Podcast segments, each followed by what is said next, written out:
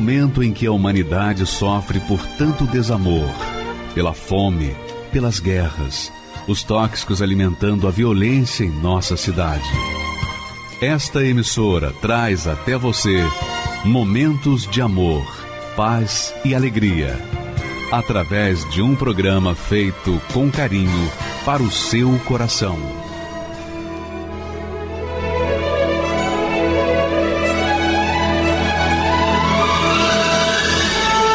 E agora, com você, a Palavra Amiga do Bispo Macedo.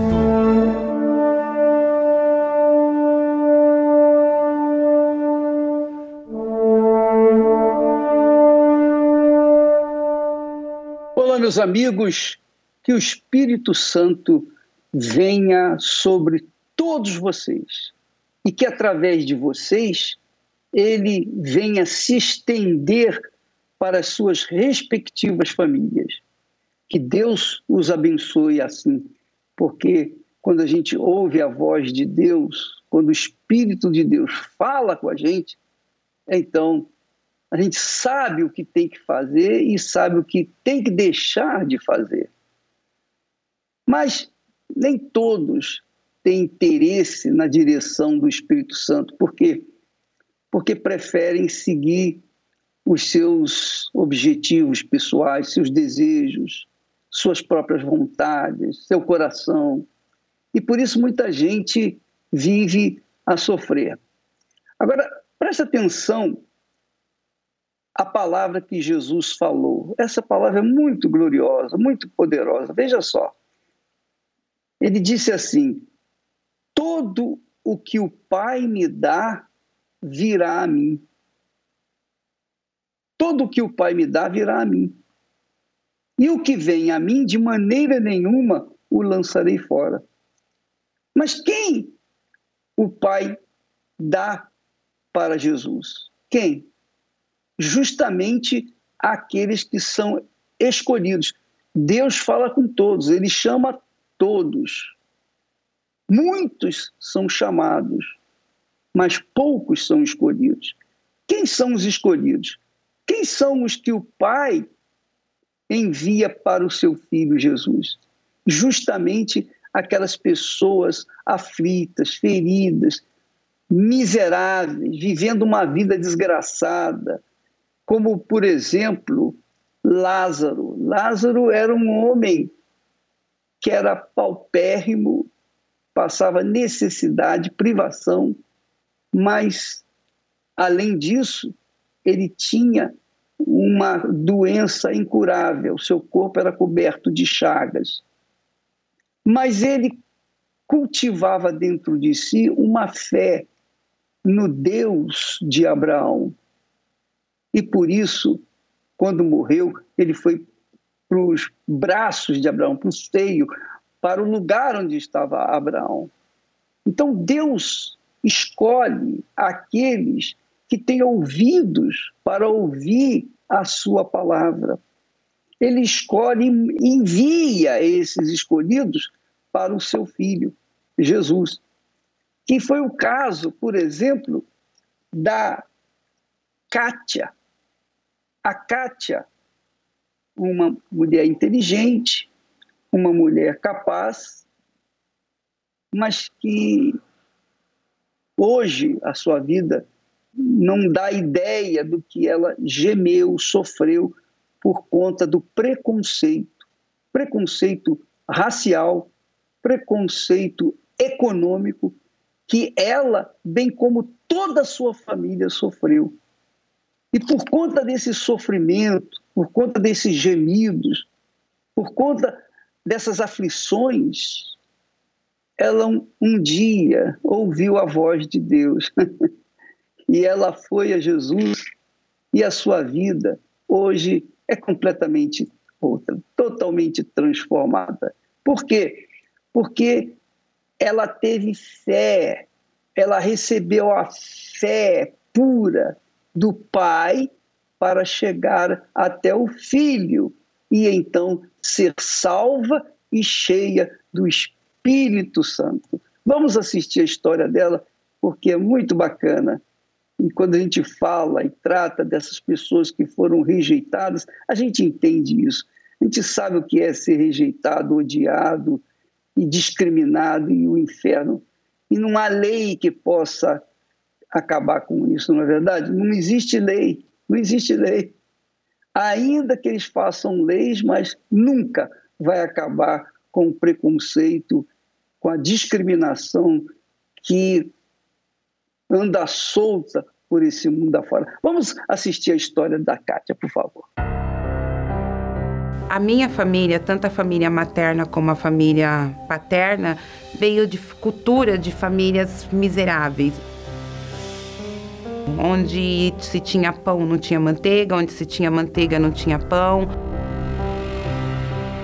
Cresci com a minha mãe falando que ela não queria filha mulher porque mulher sofria muito.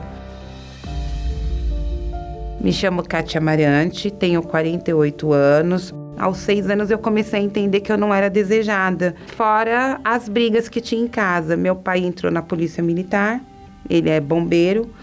E engraçado que quando ele atuava na, na profissão dele, ele não colocava uma gota de álcool. Mas quando ele saía, acho que vinha os problemas, as necessidades, ele começava a beber. Meu pai tinha vezes que chegava fardado, bêbado, caindo na escada. Meu pai caía.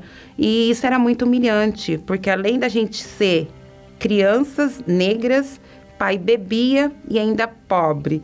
O povo fazia festa, era muito humilhante. Não convidava a gente porque ou era porque eu não tinha roupa, ou porque eu não tinha presente para levar, ou quando convidava era por pena. Convidou os neguinhos lá dos bombeiros, era muito triste, era muita humilhação mesmo. Se, e fora quando faltava alimento, muitas vezes eu levava na mochila da escola, na, a tapué, para pegar sopa, para levar para casa para meu irmão e para minha mãe comer. E engraçado que a gente vinha de uma família religiosa. Meus avós maternos, eles eram cristãos, mas minha avó também tinha uma vida muito miserável. Então, se dentro de casa eu não tinha um apoio, como que eu ia conseguir vencer do lado de fora? Eu só vi, cresci ouvindo não, não, não. Eu comecei a me sentir uma, uma mulher feia, eu me achava feia, feia de corpo, feia de rosto, eu me achava triste ao ponto de eu começar a ter um amigo imaginário. A minha avó materna, ela é ela era benzedeira e fazia parte de uma entidade. E quando tinha festa de Cosmo Damião, festa de crianças no centro, eu brincava com umas pessoas que na minha mente eram pessoas que tinham espírito de criança. E essas pessoas se chamavam de Joãozinho, Mariazinha, brincava com eles de banho de pipoca, de doce. E no meio, numa vez, numa dessas brincadeiras, um deles começou a contar a minha vida. E nisso ele falou assim: ah, você quer ser minha amiga pro resto da vida? E lá a gente fez um pacto. E daí então eu comecei a ter essa amiga imaginário. E eu via ele, falava com ele, e eu ficava muito doente. Eu ia, o meu rosto inchava, depois que eu comecei a ter amizade com esse amigo imaginário, meu, a meu lábios ficava inchado, meu olho inchava, de ficar hematoma, parecia que eu tinha apanhado de uma outra pessoa. Minha mãe me levava nos hospitais, fazia exames, o médico falava, não tem nada, não tem nada. Realmente eu não tinha nada. E nisso uma vizinha vendo tanto sofrimento, e ela falou assim: não é justo a vida que você leva. Vamos, eu conheci uma igreja que lá as pessoas mudam de vida. Eu falei assim: ah, mas minha avó é evangélica. Não, mas essa é diferente. Aí eu falei: vamos. Eu fui com ela. Ela me levou numa sexta-feira. Aí quando eu fui, não gostei, não vou ser, vou, vou ser sincera. Só que Deus é tão maravilhoso que quando Ele te chama, Ele chama e não tem volta, né? O não é meu, mas o sim é dele. Meu, esse, o meu pai ficou doente. Chegando no HM, que é o Hospital Militar, logo dando entrada, meu pai entrou em coma.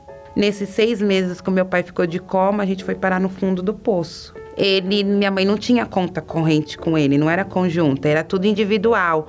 Então a gente, o pagamento dele caía, a gente não podia sacar, não tinha como sacar. Nisso a gente começou a passar necessidade, começou a atrasar condomínio, telefone. Foi aí que eu voltei de novo para a igreja.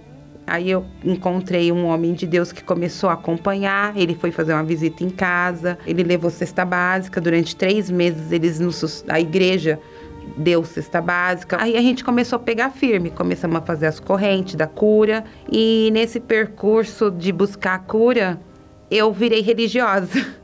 Porque eu queria meu pai curado, eu só queria isso curado. Só que eu não estava curada. Eu ainda tinha aquelas coisas do passado. E ao mesmo tempo eu queria bênçãos, eu queria riquezas, eu queria trabalho, eu queria um monte de coisa, mas não queria mesmo o encontro com Deus. Ainda tinha coisas na Kátia que precisava mudar. A Kátia ainda não tinha mudado.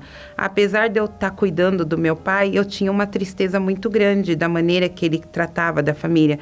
Eu começava a fazer comparação entre outros pais e eu culpava ele, que ele era ruim. Para mim era isso era dele, ele era ruim. Nesse período a gente buscando, tudo que eu me ensinava, eu fazia, levava roupa, levava o azeite, consagrava sapato, consagrava meia. Se fosse para estar lá três horas da manhã, a disposição eu tinha, mas não mudava. Eu já estava com uns 18 anos, já tinha uns 5, 6 anos que estava na igreja, entre 17 a 18 anos, e comecei a prestar mais atenção. Eu vi meu pai ali na beira da morte, em coma, comecei a prestar atenção na reunião do Espírito Santo. Aí, num dia dessa reunião, falou sobre a vida, sobre a alma que todos nós temos um tempo determinado no mundo. A gente começa cedo, cresce e tem algumas pessoas que nem chegam a envelhecer. E você está preparada porque a sua carne um dia vai morrer. E nisso eu vi meu pai lá no hospital. Falei, mas para onde vai o espírito do meu pai, a alma do meu pai? E nessa mesma pregação falou assim: a pessoa não vai ter um encontro com Deus nunca se ela não liberar o ódio, a mágoa, o rancor, o ressentimento ruim, se não nascer de novo. E eu comecei a ficar preocupado para onde a alma do meu pai ia. E eu fui visitar meu pai numa, nessa, nessa mesma semana. E lá o médico saiu, minha mãe foi falar com o médico, ficou só eu e meu pai na sala. Meu pai estava todo entubado, em coma. Foi aí que eu resolvi segurar na mão dele. E tudo que eu ouvi no altar aquele dia, eu falei: pai, se o senhor tem algum ressentimento com alguém, do seu pai que te abandonou, perdoa ele. Assim como eu te peço perdão também, eu quero que o Senhor tenha misericórdia da sua alma, porque a sua carne ela tá indo, mas a sua alma não. A sua alma é eterna. Pede perdão, pai, aceita Jesus. E nisso ele apertou minha mão. Na hora que ele apertou minha mão, uma lágrima dos olhos dele desceu. E nisso eu corri na igreja e pedi para um pastor ir visitar meu pai. E meu esse pastor foi. E lá ele batizou meu pai com um copo de água em coma, perguntou se meu pai aceitava Jesus como Salvador. Meu pai apertou a mão dele, então eu creio que meu pai encontrou Jesus. E na mesma semana meu pai faleceu. Aí eu comecei a prestar mais atenção nas pregações. Teve uma pregação que de Jó que Jó conhecia Deus só de ouvir falar. Parei de ver ali como uma história, como uma vida, e parecia a minha vida. E eu falei, Senhor, eu quero te conhecer também. Eu não quero te conhecer porque um pastor prega, ou porque uma colega minha fala, ou porque alguém. Eu quero te conhecer. Como que eu faço para te conhecer? Quando eu estava buscando o Espírito Santo, veio a fogueira santa de Israel. E aí eu comecei a entender o que é ir pro altar foi aí e falou assim: Senhor, eu sei que o senhor não quer dinheiro, o senhor não quer casa, o senhor não quer carro, o senhor quer a minha vida. Então dessa vez eu vou para o altar. Eu vou para o altar pela minha vida espiritual. Tudo que eu, eu tinha feito, fui de reforço escolar, fui entreguei folheto no farol. E nesse dia que eu fui para o altar, não tinha um grão de arroz dentro de casa. Eu falei, Senhor, tô na tua dependência. É, de, é tudo ou nada. Ou eu desço uma Cátia transformada, cheia do teu espírito, ou o, Senhor, eu vou continuar aqui sendo uma religiosa. E eu não quero ser religiosa. E quando eu subi naquele altar, eu recebi o Espírito Santo e foi uma experiência maravilhosa. Uma, uma, uma paz interior que eu nunca tinha. Eu não sentia aquele, como os outros falam, ah, sente calor, sente frio, sem não senti nada disso. Era uma certeza que vinha interna dentro de mim, porque eu senti que alguém estava comigo, eu não era mais sozinha. Aquela ausência que eu não tive, o carinho do meu pai, ter falado por eu ser a única mulher, ter me protegido, eu não tive. Mas aquele dia eu me senti protegida, eu me senti guardada. A minha fraqueza saiu, a minha tristeza saiu. Comecei a sentir muito mais prazer em falar em Jesus, em querer ganhar almas. Eu consegui mostrar o meu Jesus para minha família. Hoje eu dou palestra, hoje eu dou consultoria, hoje eu sou mentora. Tenho clientes que 90% dos meus clientes são indicação, eu não procuro Um cliente vai indicando para o outro, as pessoas falam: você é uma contadora diferente, eu nunca vi uma contadora como você. E, e olha que eu não sabia ser contadora, minha contabilidade foi Deus que me deu. Então isso é muito gratificante porque a Kátia mesmo não consegue nada. A Kátia consegue tudo através do Espírito Santo. É o Espírito Santo que está dentro de mim. Ele nunca falha. E hoje eu sei disso. Hoje aquele complexo que eu tinha, que eu me sentia feia, que eu achava que meu corpo não era perfeito, que eu não tinha, que eu tinha que ter nascido clara. Hoje eu não sinto mais isso. Hoje eu olho no espelho, eu me acho bonita, eu me acho linda. Até algumas pessoas me chamam de convencida. ah, é convencida, que não sei o que, você se sente. Não, eu não me sinto. Eu me acho bonita porque hoje eu tenho a presença de Deus dentro de mim e ele fala que eu sou. E hoje eu sei que a minha alma é importante. Que eu sei que o meu tempo aqui é temporário, que um dia eu não vou estar tá mais aqui. Hoje eu não tô nem aí se eu for, se eu vivo hoje, se eu morro amanhã. Eu não tenho medo da morte porque eu sei para onde Jesus vai me levar. O meu bem precioso hoje é o Espírito Santo. Dele eu não abro mão. Eu posso perder qualquer coisa. Eu posso ficar o dia inteiro sem comer, mas um segundo sem a presença do Espírito Santo eu não fico. É meu prêmio, é minha pérola, meu prêmio mais precioso. Com uma dor no coração, com uma enorme solidão. Estou aqui para lhe falar.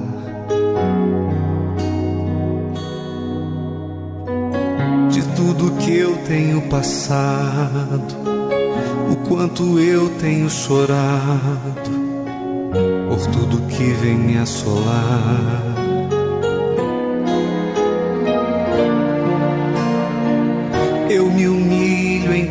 Teu altar.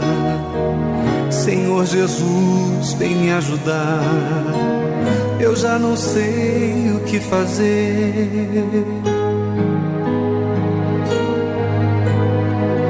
Mas eu me rendo aos teus pés e te imploro com tua mão.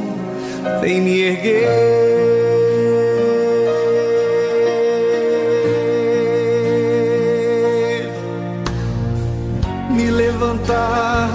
lamaçal, me libertar da solidão que está dentro de mim.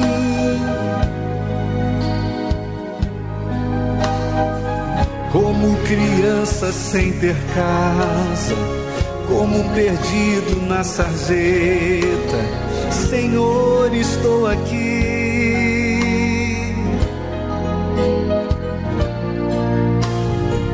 Ó oh, Pai, preciso de ajuda. E se o Senhor não me ouvir, o que será de mim?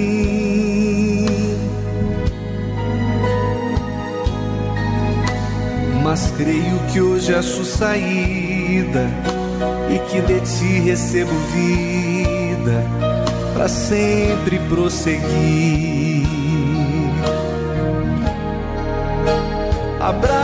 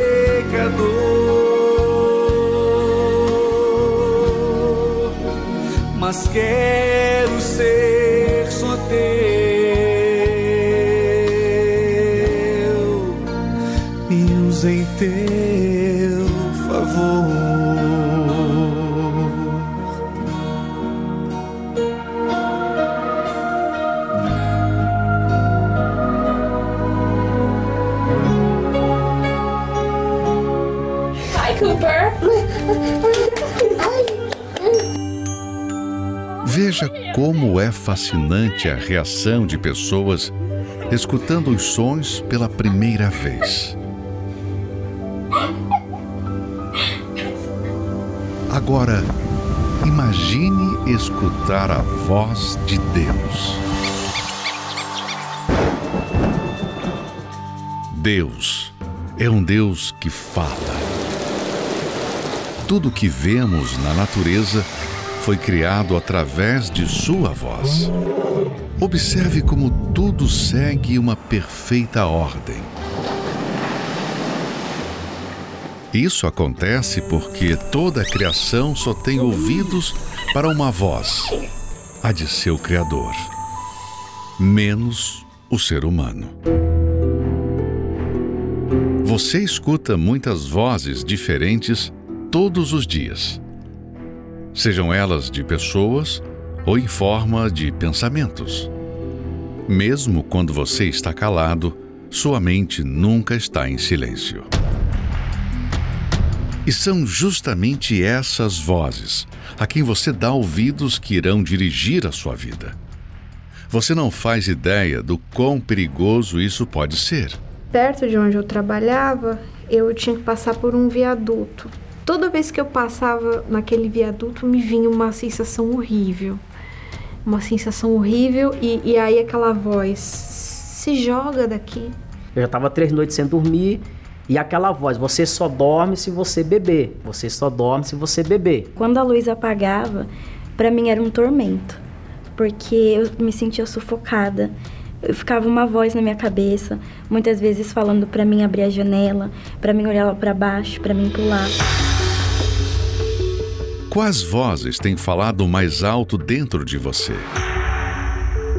Basta olhar para o estado de sua vida.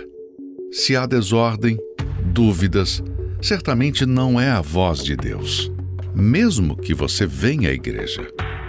O que Deus quer de mim? Você se pergunta. Provavelmente você já sabe, porque Deus fala em sua consciência. Mas o problema é que você não pratica. Quanto tempo Deus vem falando e você não escuta?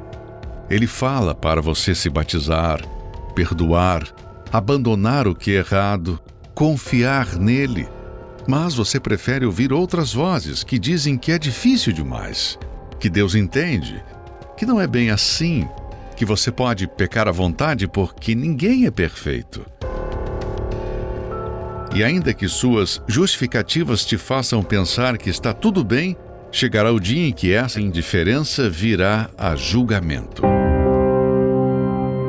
E será que qualquer pessoa que não ouvir as minhas palavras, eu mesmo lhe pedirei contas?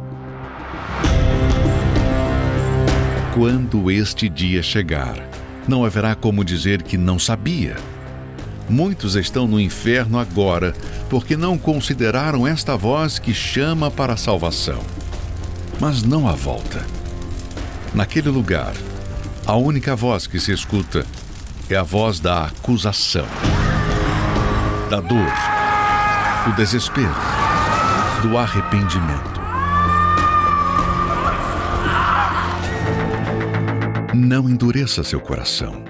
Dê ouvidos à voz de Deus que te chama para um concerto, pois a voz que você decidir seguir hoje é a que irá te conduzir para o lugar que você irá passar a eternidade, seja o céu ou o inferno.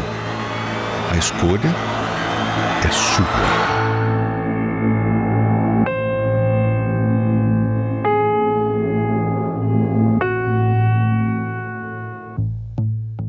É, meu nome é Vanusa, tenho 43 anos, sou empresária.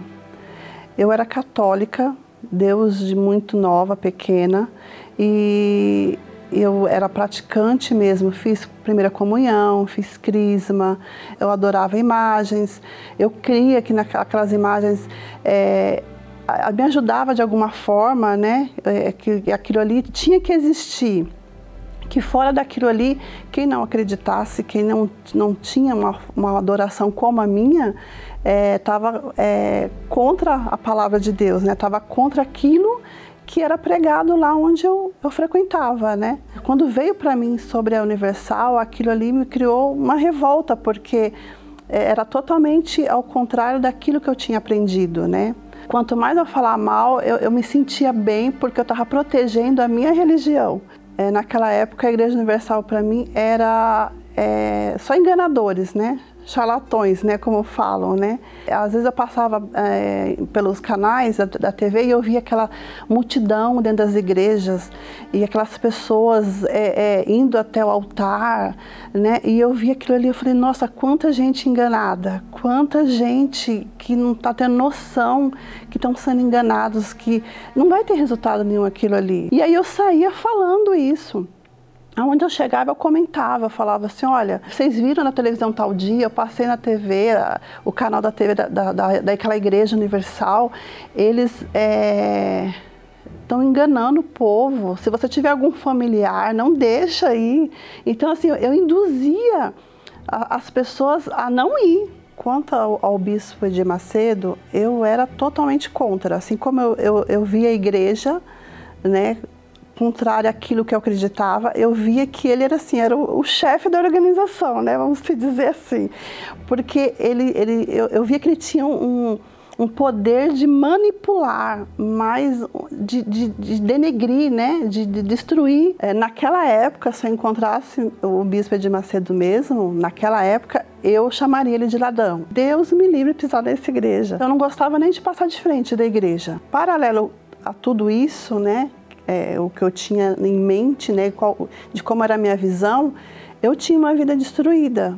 Eu tinha uma família destruída, eu tinha uma vida financeira destruída, eu tinha uma é, saúde destruída, né? E foi quando é, eu conheci né, a igreja, foi num, num, dos piores momentos da minha vida. Eu estava é, com um problema sentimental sério na minha vida, né, que eu estava já no terceiro casamento e eu estava grávida e eu descobri que eu estava com uma infecção muito grande, né, e, o médico falou que eu corria até risco se eu não cuidasse. E eu, eu, eu saí de uma clínica chorando, né, preocupada com meu neném, né, e aí eu fui para o ponto de ônibus, que eu não tinha carro naquela época, era uma miséria danada. E quando eu cheguei no ponto de ônibus, eu comecei a chorar. E as pessoas começaram a olhar, aquilo começou a me incomodar. Aí eu fui para um outro ponto, chorando, sozinha, e as pessoas começaram a olhar para mim. Eu não queria que ninguém perguntasse nada. E aí, quando eu olhei de frente com o ponto de ônibus, o que, que eu vejo? Justamente, né, a porta da igreja aberta. E aí eu falei, aí eu falei assim, não, eu vou entrar ali, está aberta. Como era na parte da manhã, para mim não tinha reunião, né? E aí eu entrei. Quando eu entrei, estava começando uma reunião. E aí eu sentei, a última cadeira eu sentei. E ali eu fiquei assistindo, e o pastor fez a reunião toda, e parece que durante a reunião toda, tudo que ele falava era para mim. Parece que alguém tinha. Parece, eu tive a impressão que tinha chegado alguém antes de mim e falado: olha, vai vir aqui uma pessoa, Vanusa, e ela está passando isso e isso, isso de, de, de problemas na vida dela e, e você vai falar isso. Então, assim, ele ficou até. E aí, no final, ele falou assim: se no final da reunião você quiser vir falar comigo, se você quiser uma orientação, você fica que eu vou te atender. E eu só que eu não tinha coragem de chegar, porque eu falava muito mal, né? Eu estava mais perto da porta do que do altar. E eu falei assim: na hora que ele entrar, eu vou sair, porque, né? Eu, aquela coragem, não tinha aquela coragem de chegar até ele mas mesmo assim querendo falar com ele, mas tendo aquela resistência dentro de mim. Mas ele veio até mim e ele perguntou o que eu estava passando, aí eu comecei a chorar, ele deu toda a atenção, ele tinha umas duas obreiras também atendendo junto. E eu achava que o momento que ele veio até mim, eu falei, não, ele vai começar a pedir dízimo, ele vai começar a pedir um monte de coisa, né? Ele vai começar a falar coisas nada a ver. E aí, a, a forma que ele me atendeu, eu falei assim, não, eu vou eu vou ficar pelo menos 30 dias, porque tinha aquela resistência, né? Se nada melhorar, se nada acontecer, eu saio dessa igreja. Mas já na minha mente, no meu subconsciente, eu pensava assim, mas também, é, se acontecer, eu também vou sair, porque eu não quero ficar nessa igreja, né? Isso aqui, aqui não é para mim. Mesmo assim, não, não acreditando, eu fui, comecei a fazer, ir para a igreja, comecei a fazer os propósitos durante 30 dias. E aí eu, o médico pediu novos exames. O médico ficou espantado quando no segundo exame que ele, que ele recebeu, que ele me passou, ele falou assim: Você tomou alguma coisa? Você, o que, que aconteceu? E eu fiquei assim, e na hora já veio minha cabeça a Igreja Universal. O Deus da Igreja Universal fez algo por mim. Primeiro eu lutei pelo meu eu, né, para me melhorar, para me mudar a minha vida, a minha mente. Comecei a, a buscar mais o Espírito Santo, buscar é, mostrar para ele que realmente não, é, eu confiava nele, né, que eu tinha aquela confiança em Deus. Então eu comecei a é, orar mais, eu comecei a jejuar mais, eu comecei é, dar atenção mais a cada ponto, a cada vírgula que estava na palavra de Deus. Coloquei minha vida no altar, coloquei é, é, o meu eu, né, para poder é, não ser minha vontade, mas ser a vontade de Deus. Foi um, um dia maravilhoso, numa quarta-feira, né? É como se é, realmente a gente fosse lavado por dentro. Quando terminou ali a reunião, eu queria falar para todo mundo, falar da, das grandezas, daquilo que estava dentro de mim, o que Deus poderia fazer. Eu queria é, trazer as pessoas para a igreja, eu queria é, falar de como é bom né, ver que o Espírito Santo está em você, que você tem aquela força. E aí meu casamento foi transformado, minha família foi transformada, né? É, meu marido, graças a Deus, hoje ele é obreiro, assim como eu sou obreira, né? Meu filho também, minha nora também, né? Eu tenho um, um pequenininho também e é assim minha vida financeira melhorou. Eu não tinha nem emprego, né? Hoje eu sou dona do meu próprio negócio. Eu tive a oportunidade de conhecer Jesus através da Igreja Universal e hoje minha vida é transformada, graças a Deus. Pois é, minha amiga e meu caro amigo. É, a gente enfrenta problemas, situações difíceis. Às vezes a gente não encontra uma porta, uma porta que esteja aberta para a gente entrar. Às vezes a gente não encontra nem alguém para falar das nossas dores, das nossas aflições, para ouvir a nossa situação. A Igreja Universal do Reino de Deus, a despeito de tudo que falam ou que pensam, ela mantém suas portas abertas diariamente, de segunda a segunda, de janeiro a janeiro. O dia inteiro. E apenas com o único e exclusivo objetivo de levar para as pessoas aquilo que Deus nos tem dado. É o que aconteceu com essa senhora Vanusa. Ela, no auge da sua dor, do seu sofrimento, ela só encontrou uma porta aberta e alguém que ouvisse a sua voz, o seu clamor. E foi o suficiente para que hoje ela estivesse aí a falar da grandeza de Deus na sua vida e testemunhar do poder do Senhor Jesus Cristo vivo na vida dela, porque até então, mesmo sendo católica, é, frequentadora, é, ela praticante da Igreja Católica, mas na hora da dor, no desespero, na hora que ela mais necessitava, ela não encontrou apoio. Por quê?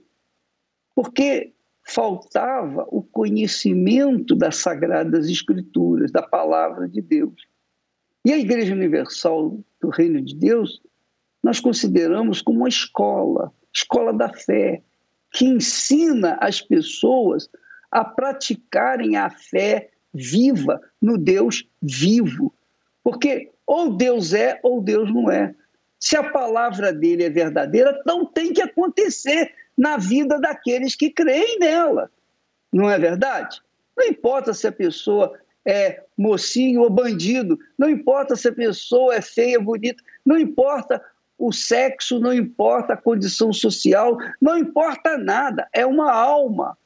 A palavra de Deus é para atender às necessidades da alma, da alma. Qualquer que seja a pessoa, é uma alma. E a Igreja Universal está aberta para atender essas pessoas. Por exemplo, quarta-feira, nós estaremos o dia inteiro aqui no Templo de Salomão e em todas as igrejas universal do Reino de Deus. Pessoalmente, eu estarei às oito da noite para falar e tentar ajudar as almas que têm estado aflitas. E você é o nosso convidado. Você não tem que pagar nada. O estacionamento é gratuito. Nós temos a escolinha dominical, a escolinha EBI, para que as crianças sejam deixadas lá, cuidadas por pessoas capacitadas, para que essas crianças fiquem lá sendo cuidadas pelas professoras e a pessoa possa, os seus pais possam buscar a Deus aí diante do altar. Você que decide, se você quiser a nossa ajuda, venha, participe. E qualquer que seja a sua dor, não há impossíveis para Deus. Há impossíveis para nós, seres humanos. Mas para Deus não há impossíveis. Então, quem crê nele, com toda certeza, quem crê na palavra dele, crê na palavra dele é crer nele. Quem crê nele, crê na palavra dele. É assim que funciona. Então, nós levamos as pessoas o conhecimento apenas da Sagrada Escritura. E depois o resultado aparece, acontece, como aconteceu na vida da dona Vanusa. Mas não somente nela, também aconteceu na vida do Janderson e a sua filha. História muito interessante que relata o poder de Deus na vida dos que nele creem. Vamos assisti-la. A médica que me atendeu, ela me passou um medicamento que eu não sabia que era alérgica. Aí o que não é procedimento, a enfermeira falou assim: ó, pode subir, o médico falar com você. Cheguei até lá, a Evelyn estava entubada. Meu nome é Evelyn Silva, eu tenho 21 anos. Meu nome é Janderson Menezes, tenho 39 anos.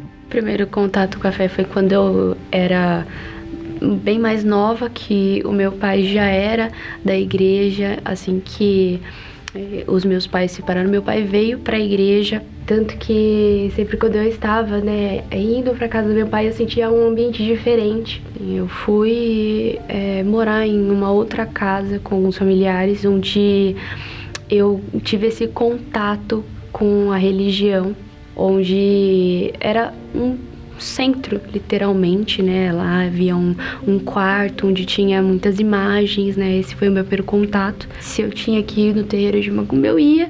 E quando eu tinha que vir para a igreja com meu pai, eu vinha também. Eu nunca forcei nada com a Evelyn, assim, de querer impor a minha fé para ela.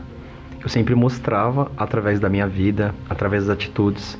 A essa altura, minha vida já tinha sido transformada em todos os sentidos. E as transformações da minha vida vieram todas do altar.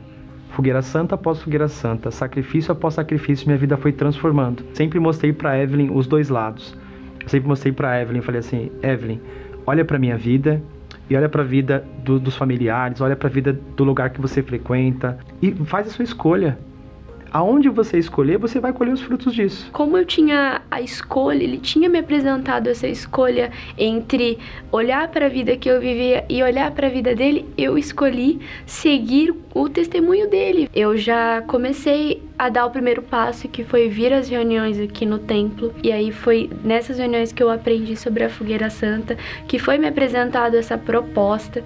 E eu via nos testemunhos que as pessoas tinham a vida transformada. Foi aonde me despertou para ter uma nova vida também. Então eu fui pro altar para ter, para buscar essa nova vida. E eu fiz um, o meu altar na minha casa, que era apenas uma cadeira com a Bíblia na, aberta no versículo é, referente à fogueira santa.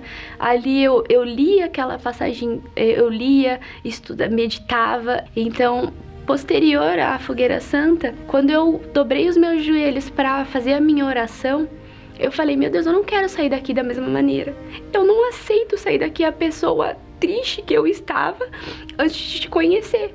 Então eu quero sair daqui com o teu Espírito Santo. E nem que eu fique aqui até a igreja fechar, eu vou receber o teu Espírito.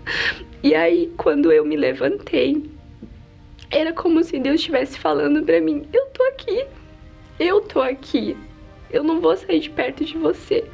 Quando eu levantei daquele chão, eu respirei fundo e falei: O Espírito Santo está aqui.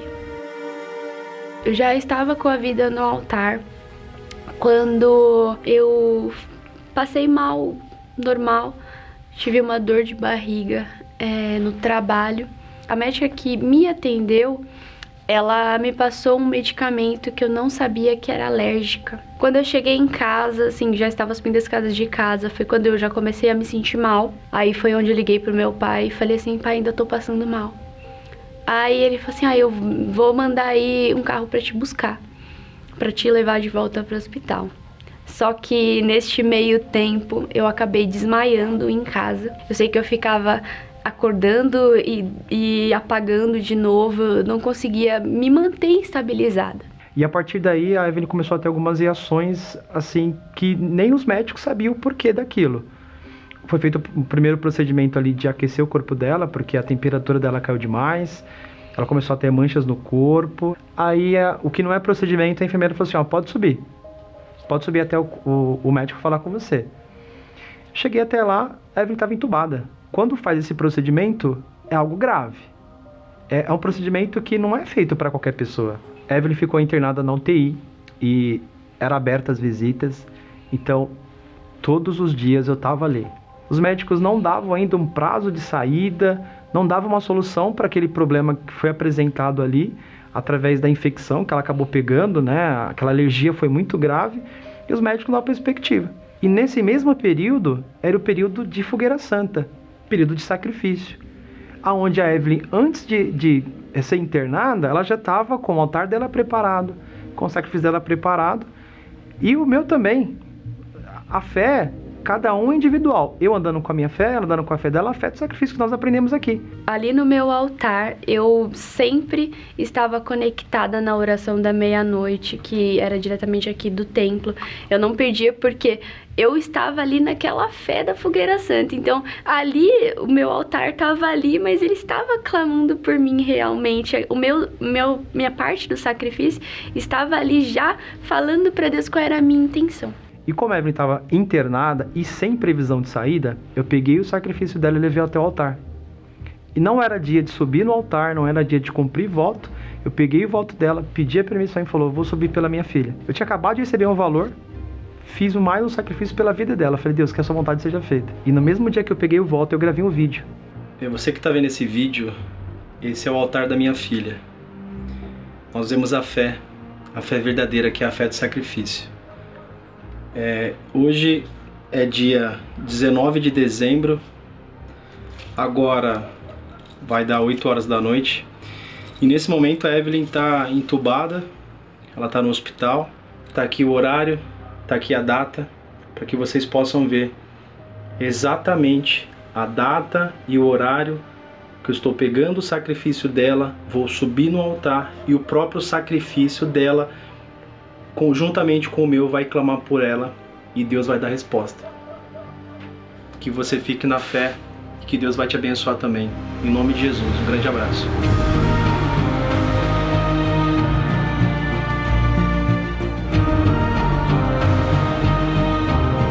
Não deu nem 24 horas que o Espírito Santo fez a obra. A Evelyn começou a ter uma recuperação, o que não tinha perspectiva nenhuma de saída. A Evelyn começou a ter uma reação, mesmo entubada, ela viu o que estava acontecendo em volta. E no dia seguinte o médico falou: vou tirar o tubo dela. No dia um dia depois do sacrifício, o médico falou: vou tirar o tubo dela.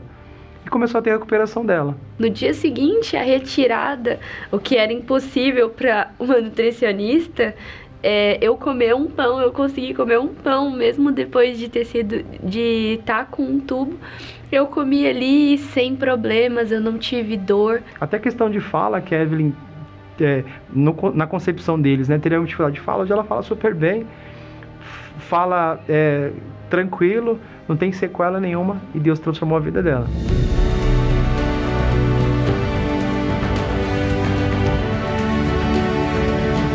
A minha saúde foi restaurada, eu não tenho sequela de nada, nem neurológico, nenhuma sequela. A minha vida espiritual é uma bênção. Hoje eu pude ter o prazer de ser igual ao meu pai que eu queria. muito. Eu queria servir a Deus e hoje Deus me deu esse privilégio. Hoje eu tenho a minha vida sentimental também transformada. Eu me casei recentemente. Então tudo aquilo que o Senhor Jesus promete que a gente vai ter vida transformada, tanto na saúde, vida espiritual, finança, tudo. Então Deus ele cumpre aquilo que ele promete. Então, na minha vida, ele tem cumprido o que ele prometeu. Ela entendeu o caminho da fé. Ela entendeu o caminho da salvação e segue o caminho até hoje. Foi me apresentado dois altares, né? E eu não me arrependo da escolha que eu fiz, porque o altar que eu escolhi me deu tudo. Tudo que hoje eu tenho, tudo que eu ainda vou conquistar, é o altar do Senhor Jesus, é o altar que eu escolhi que me deu.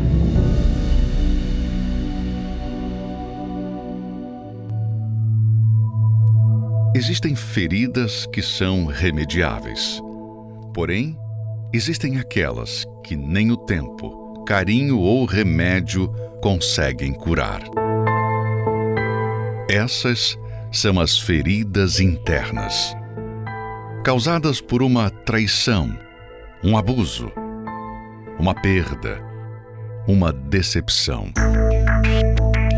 Você já tentou de várias formas encontrar a cura mas parece que nada é capaz de cicatrizá-las.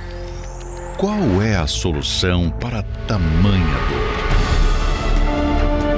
Se você deseja cura completa para o seu interior, prepare-se para o encontro que irá transformar a sua vida. Domingo, 24 de julho, participe do evento Da Ferida à Cicatriz Curando o Passado às 14h30, no Templo de Salomão, Avenida Celso Garcia, 605, Brás. Ou acesse universal.org localizar e encontre uma Universal mais próxima de você. Pois é, minha amiga, eu quero falar com você, especialmente você. Ô oh, rapaz, senhor, você que um dia foi agredido, você foi literalmente vituperado. Tocaram na sua maior sensibilidade. Você era criança, você era bebê, você não sabia de nada, mas um adulto, uma pessoa adulta, usou e abusou de você. E você nunca falou para ninguém porque você tinha medo de expor essa ferida na sua alma. E você vem carregando essa ferida, vem administrando essa ferida viva dentro de você, e a sua vida continua cada vez pior. Talvez com depressão, talvez você seja aquela pessoa ansiosa, ou mesmo pensando até mesmo em se matar. Você carrega essa ferida, você carrega essa dor insuportável que ninguém sabe. Deus sabe. E só pelo fato de você estar ouvindo esse convite, porque essa reunião é muito especial e muito específica, quando iremos tratar especificamente das feridas. Essa ferida o âmago da ferida, a raiz dessa ferida. Às duas e meia da tarde, aqui no Templo de Salomão ou em qualquer outra igreja universal do Reino de Deus, às duas e meia da tarde, o tratamento dessa ferida. Se você crê, venha. Se você quiser ajuda, venha. E eu tenho certeza que o Deus da Bíblia vai atender a sua necessidade, vai curar essa ferida você vai sair sem essa ferida, sem essa dor na sua alma. Tá bom? Nós vamos agora entrar em oração em seu favor com o bispo Misael. Por favor, Misael, abençoe esta gente em nome do Senhor Jesus. Amém. Tá certo, bispo, e eu queria convidar você para uma prova de fé agora. Eu tenho aqui em mãos a Bíblia e eu vou abrir a Bíblia e vou colocar perto aqui da câmera e você coloca a mão na Bíblia, aí no, no seu receptor, no rádio ou no computador, na TV, Faça isso. Dê um passo aí agora. Levante-se. Dê um passo. Chegue perto aí do seu receptor e você vai colocar a mão na Bíblia. Já agora você vai ter um sinal do poder de Deus. Você vai ter um sinal de que esse Deus aqui é o Deus vivo. Quem sabe o programa de hoje, a palavra amiga de hoje foi para você.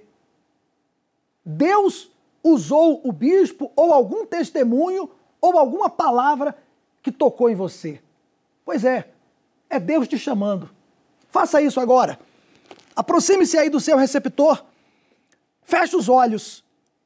É momento de oração. Em o nome do Senhor Jesus, meu Deus, há pessoas agora que trazem consigo um complexo. Ela se acha feia, ela se acha uma pessoa sem inteligência, baixa, alta demais, gorda, magra.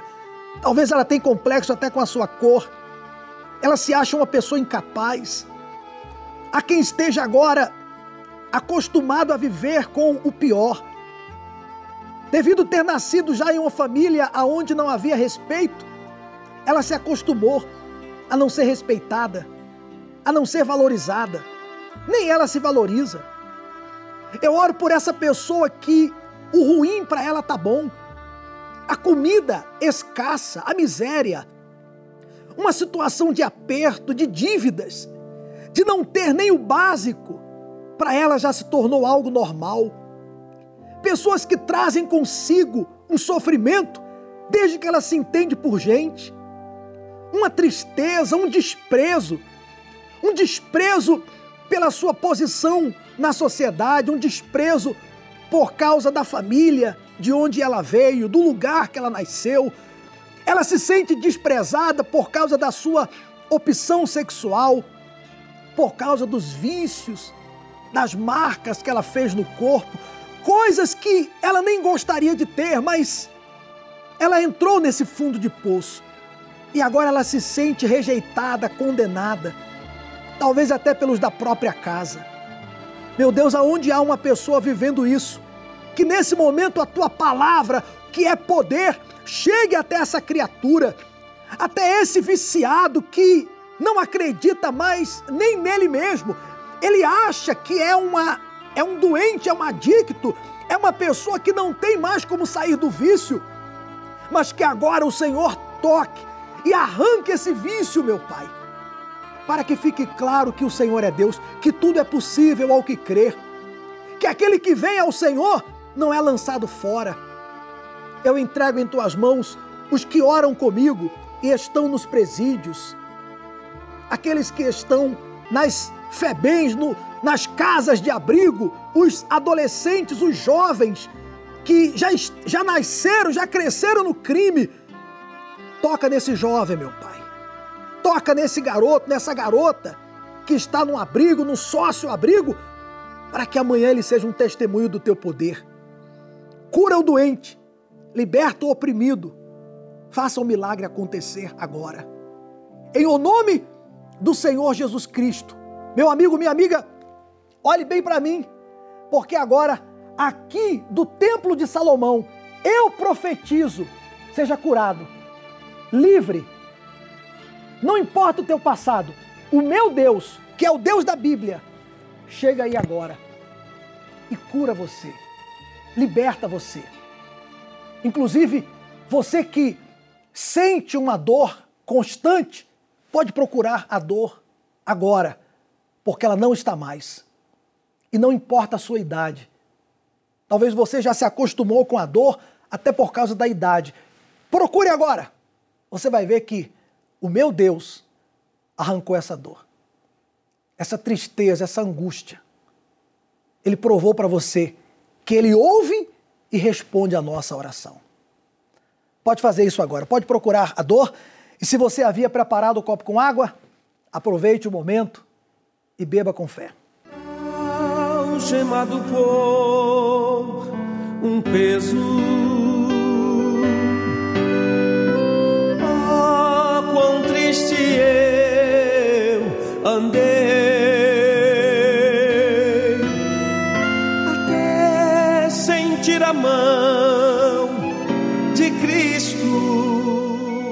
Olha, uma coisa me chamou a atenção no testemunho que você viu agora há pouco do Janderson e da sua filha Evelyn.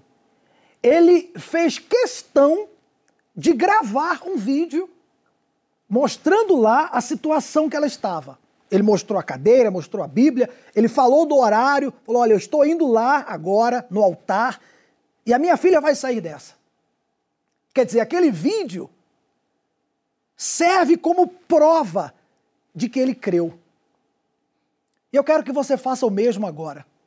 Grava um vídeo seu, se você quiser. Bate uma foto aí da sua situação atual. Você que está acamado, ou você que tem alguém acamado em casa, debilitado, morrendo aos poucos, bate uma foto, grava um vídeo e guarda. Não é você gravar o vídeo e já começar a mostrar para todo mundo, não.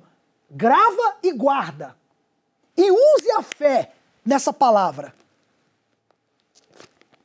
Obedeça a essa palavra. Você vai ver que esse vídeo, essa foto, vai entrar em um testemunho amanhã. Você será um testemunho. E você vai vir e logo, logo você vai aparecer. Ou nesse programa ou em outro programa da Universal. Agora é você fazer a sua parte. Se você diz assim, eu aguento sofrer um pouco mais, ainda dá para aguentar um pouco mais. Então tudo bem. Não faça nada que eu falei, continue aí. Mas se você fala assim, olha, não aguento mais, chega, ah, não aguento mais sofrer, então venha. Venha o mais rápido que você puder, tá bom? Eu quero lembrar que nesse domingo, aqui no templo, o Bispo Macedo realiza a vigília pela sua alma, uma reunião que tem sido um verdadeiro maná espiritual. Eu até vou pedir à produção, se tiver, colocar aí no final aquela, aquele intervalo que fala sobre essa reunião que tem sido um verdadeiro maná. É um verdadeiro maná porque aqui nós colocamos a palavra de Deus à prova. E se isso aqui é verdade, tem que se cumprir. Agora é você fazer também a sua parte. Tá bom? Bom, eu fico por aqui na oração de hoje. Amanhã estaremos orando novamente por você, mas não se acomode apenas em receber a oração em casa. Venha e a sua vida também será transformada. Deus abençoe. Um verdadeiro maná espiritual. O poder de Deus venha sobre você para começar uma vida nova. Em nome do Senhor Jesus. Uma reunião que muitos estão recebendo o batismo com o Espírito Santo.